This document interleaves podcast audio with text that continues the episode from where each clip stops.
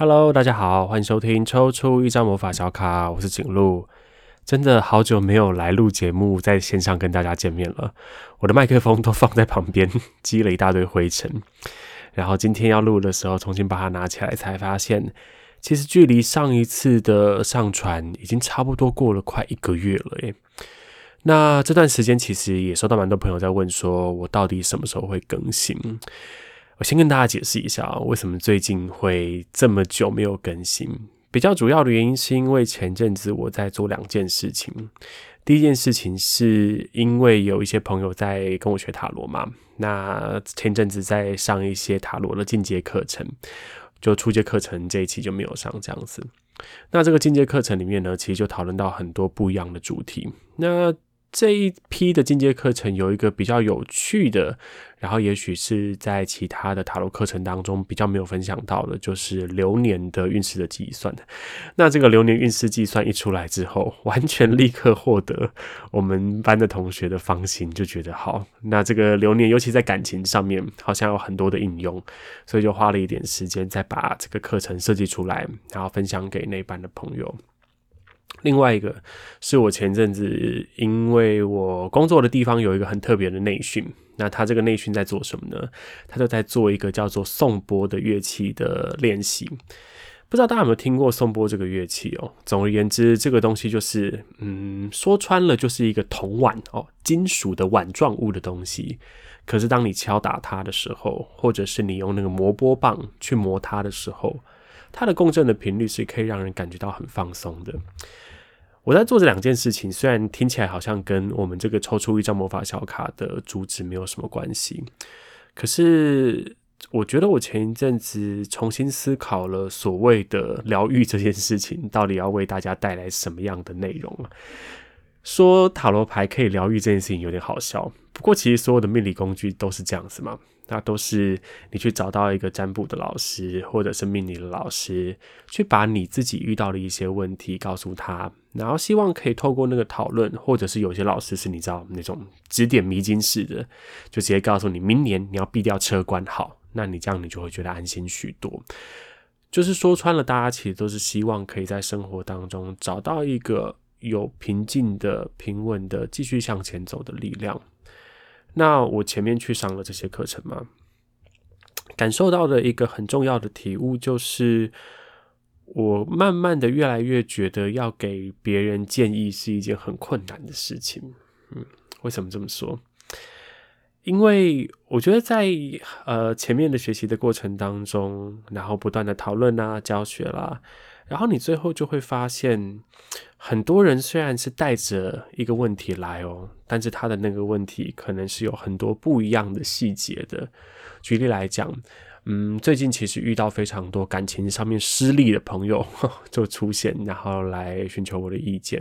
或寻求塔罗牌的意见这样子。什么叫感情上失利呢？可能前面累积了很多的问题，然后最近一口气突然间的爆发。或者是本来好像都觉得没有什么状况的，但是以前看着顺眼的东西，最近这段时间就会觉得我再也看不下去了，然后就一定要找架来吵。这当然对关系来说是一个很好的宣泄，或者对于长期累积的情绪来讲，也是一个很好的出口。可是遇到这样的状况的时候，当对方完全没有心理准备，然后却被卷入了这样子的争执当中，其实有的时候对感情会是一个突如其来的伤害。那大家就带带着不同的问题嘛，可能有些人是爆发的那个人，然后有些人是被爆发的那个人，就纷纷来问说：“哎，请问一下景禄，我现在遇到这样子的一个状况，那我这段感情还要继续下去吗？” 我前面好像有一集有讲到，我对某一些感情问题啊，就是大部分的感情问题，就是建议全部分手。其实不是这样子。如果你可以知道这个感情问题背后的原因是什么，然后你觉得大家双方都还在努力的解决这件事情的话，那我觉得还是有持续努力下去的空间啦。可是，如果说你其实觉得这件事情已经不知道到底在吵什么了，然后你觉得这样子的沟通其实已经失去了当初想要在一起的那个目标，那有的时候结束一段感情不见得是一件坏事。讲到这边听起来好像在聊感情，但其实我要聊的是，面对这么多不同的失恋的人啊，我突然间意识到一件事情哦，就是当我们在做这样子所谓的呃用命理工具啦、占卜工具来帮助别人的时候，其实会要做好一个心理准备。什么样的心理准备呢？就是每一个人的情绪可能都有一样的名字。可是那个名字，大家感受起来都是不一样的。我举例来说，遇到前面的那个感情问题的朋友啊，我通常都问他说：“诶，那你的感觉是什么？”因为每个人可能遇到对方，假设是对方突然爆发好了，每个人可能会觉得哦，无奈、愤怒、难过。他为什么可以这么说我？你知道那种觉得很委屈的心情啊什么的，就是大家的感受可能都是你能描述这个感受的形容词，可能是比较有限的。但如果说今天假设有十个人好了，他们都说我觉得很伤心，被对方这样骂的时候很伤心。很多人听到这个伤心就会开始膝反射，好，膝反射的意思就是说很直觉，就说哦，伤心的话，好，那你要不要继续伤这个心，或者是直接进入到对策的讨论嘛？可是我最近感受到的一件事是，好像每一个人的伤心都是不一样的。那很危险，很危险的是什么呢？很危险的就是去预设每一个人的伤心，可能处理的方式都要很接近，或者觉得每一个人用“伤心”这件这两个字来描述自己的感觉的时候，会误以为大家在情绪上受挫的程度都差不多。就我觉得我要讲的是，好像很难有一个标准的解方来去。把每一个自称伤心的人套入到那个公式里面，然后好像经过什么样的解锁啦，然后完成什么样的任务啦，这个伤心就会结束，就会化解，或者关系就可以更进一步。可是有的时候难免会这样子哦，就是当你面对到的人很多。你要处理的状况很多，或者是我相信还有很多的前辈。好，举例来讲，可能他在命理工作里面已经做了三四十年，那他看过的个案不计其数，然后就觉得生命的原型故事不就是如此而已吗？那这当然也是塔罗牌之所以可以成型的原因啦，因为，嗯，他我前面有讲过，他就是七十八种不同的人生故事，然后其实你可以看到很多很类似的元素在里面，可是。当我们把大家遇到的状况都化约为可能嗯范围比较小的一些故事原型的时候，其实有的时候嗯个案也蛮容易会觉得自己不被尊重的。我举个例子来说，就是我最近也有遇到一些就是好像自称或自认为是大师的人，然后有跟他稍微讨论一下，说现在我我在自己的工作上面或者在这个。那个简路聊塔罗的这个粉丝团里面，可能遇到某一些问题，然后他的态度通常都会是哦，那这个问题他会有这个潜在的问题。好，假举例来讲，都一直遇到烂男人的话，那他可能本身跟他的父亲是有一点问题的，可能要去从父亲的这个源头去找到解决问题的关键。我一方面认同这件事情哦，但我另一方面也觉得，如果每一个人都用这样的公式。来去断定他的时候，其实好像会很快的把对方把自己的故事说完的这个权利给剥夺了。那我相信有些人其实很希望我不用说太多，然后这个老师就可以像灵媒一样给予自己很多的支持，然后好像洞悉自己的那个情绪。但作为一个占卜师哦，然后作为一个很希望可以把空间留给对方的占卜师，我倒觉得。因为听到那个老师的说法，然后也前面去学了流年啦，然后呃去教了流年，然后也去学了所谓的颂钵这个工具之后，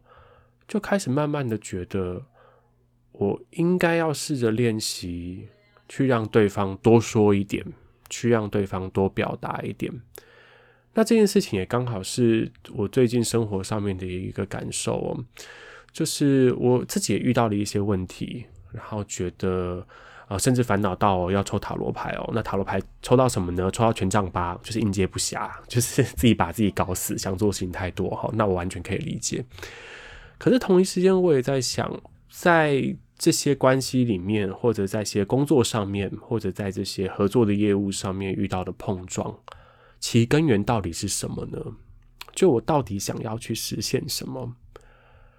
这种话，如果去跟同道中人，就是身心灵界的朋友，或者是怪力乱神界的朋友来讲的话，大家都会有不同的诠释。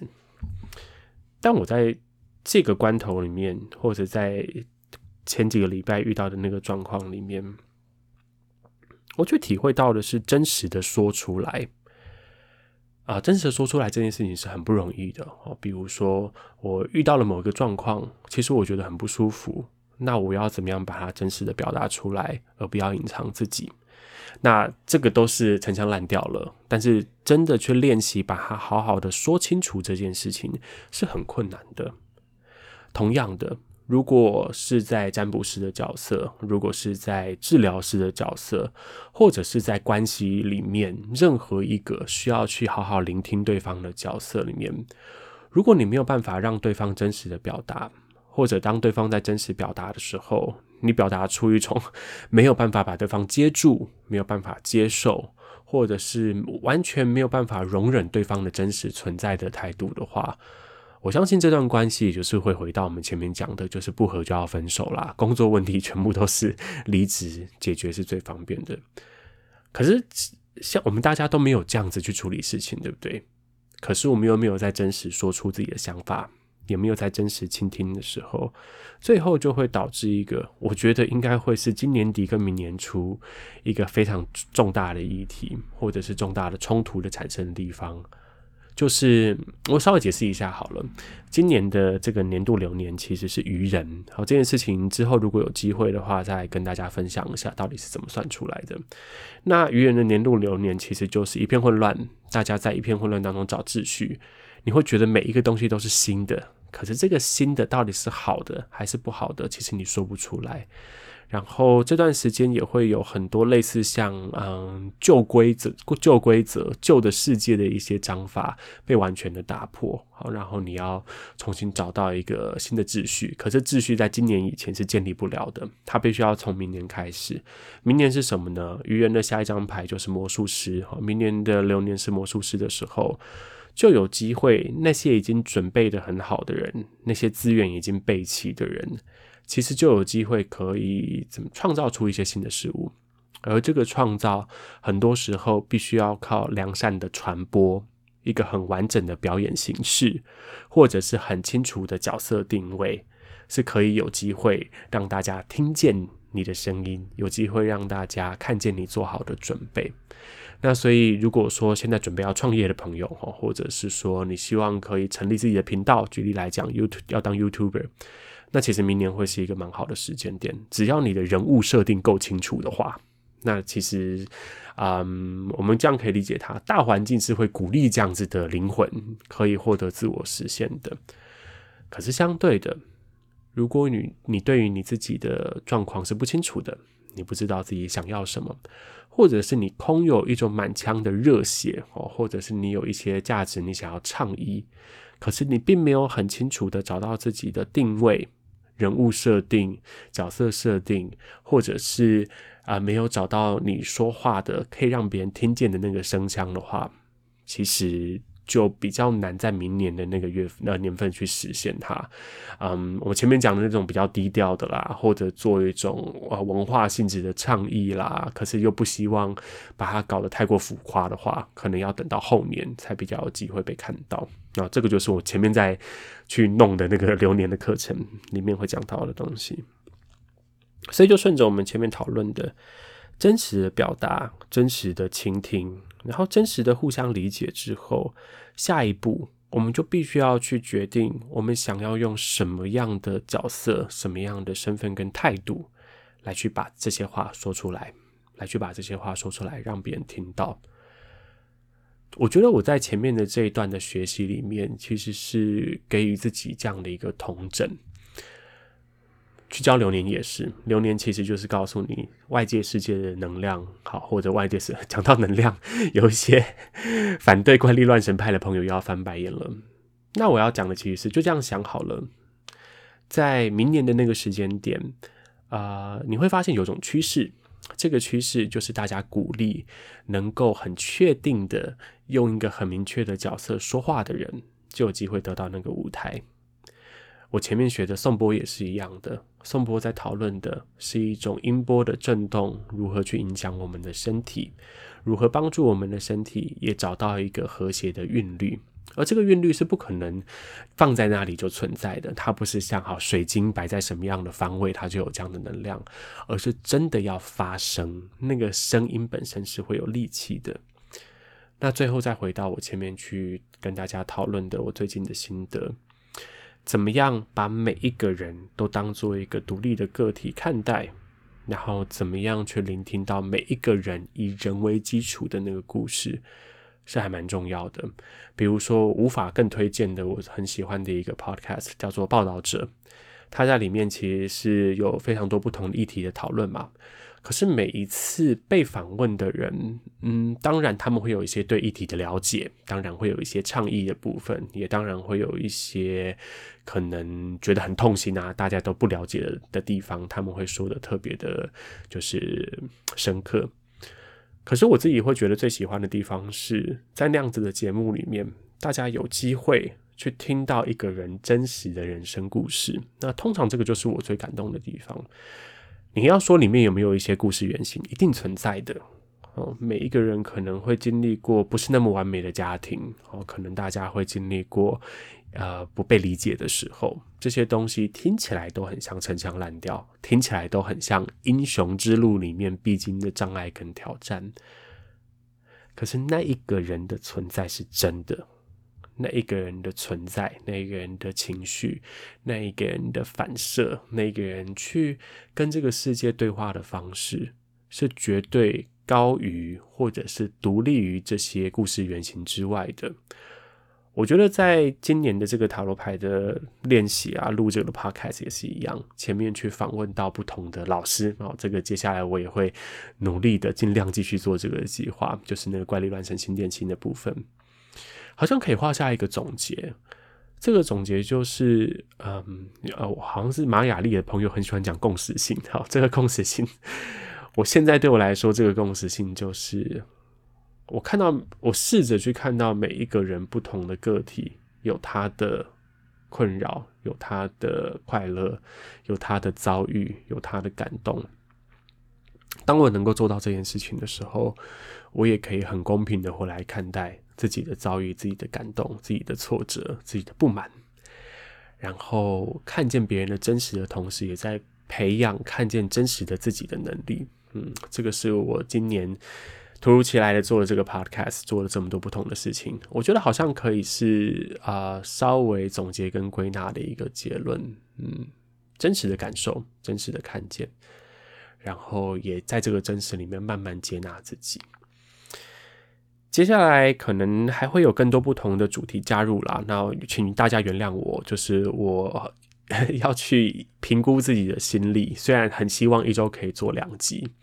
可是，就是要评估自己的心力，去看怎么样才能够在生活还有在这个平台上面跟大家说话这两件事情之间取得平衡。但是还是希望啦，我现在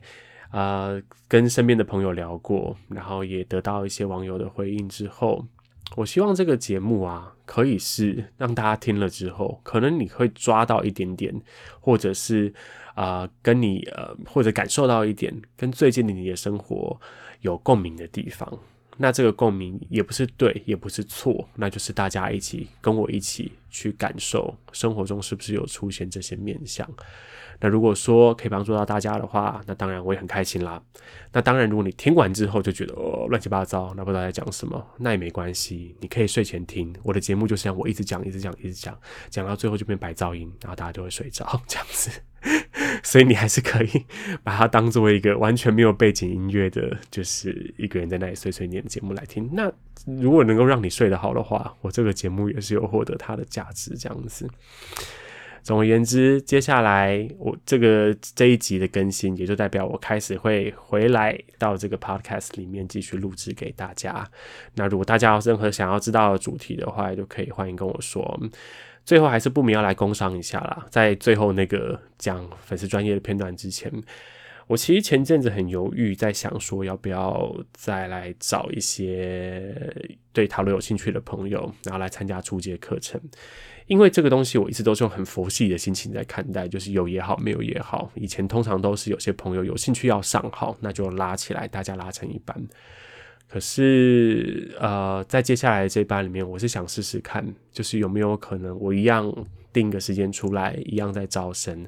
可是能够有一点点算是突破自己的交友圈吧，然后去邀请到更多不同的朋友加入。所以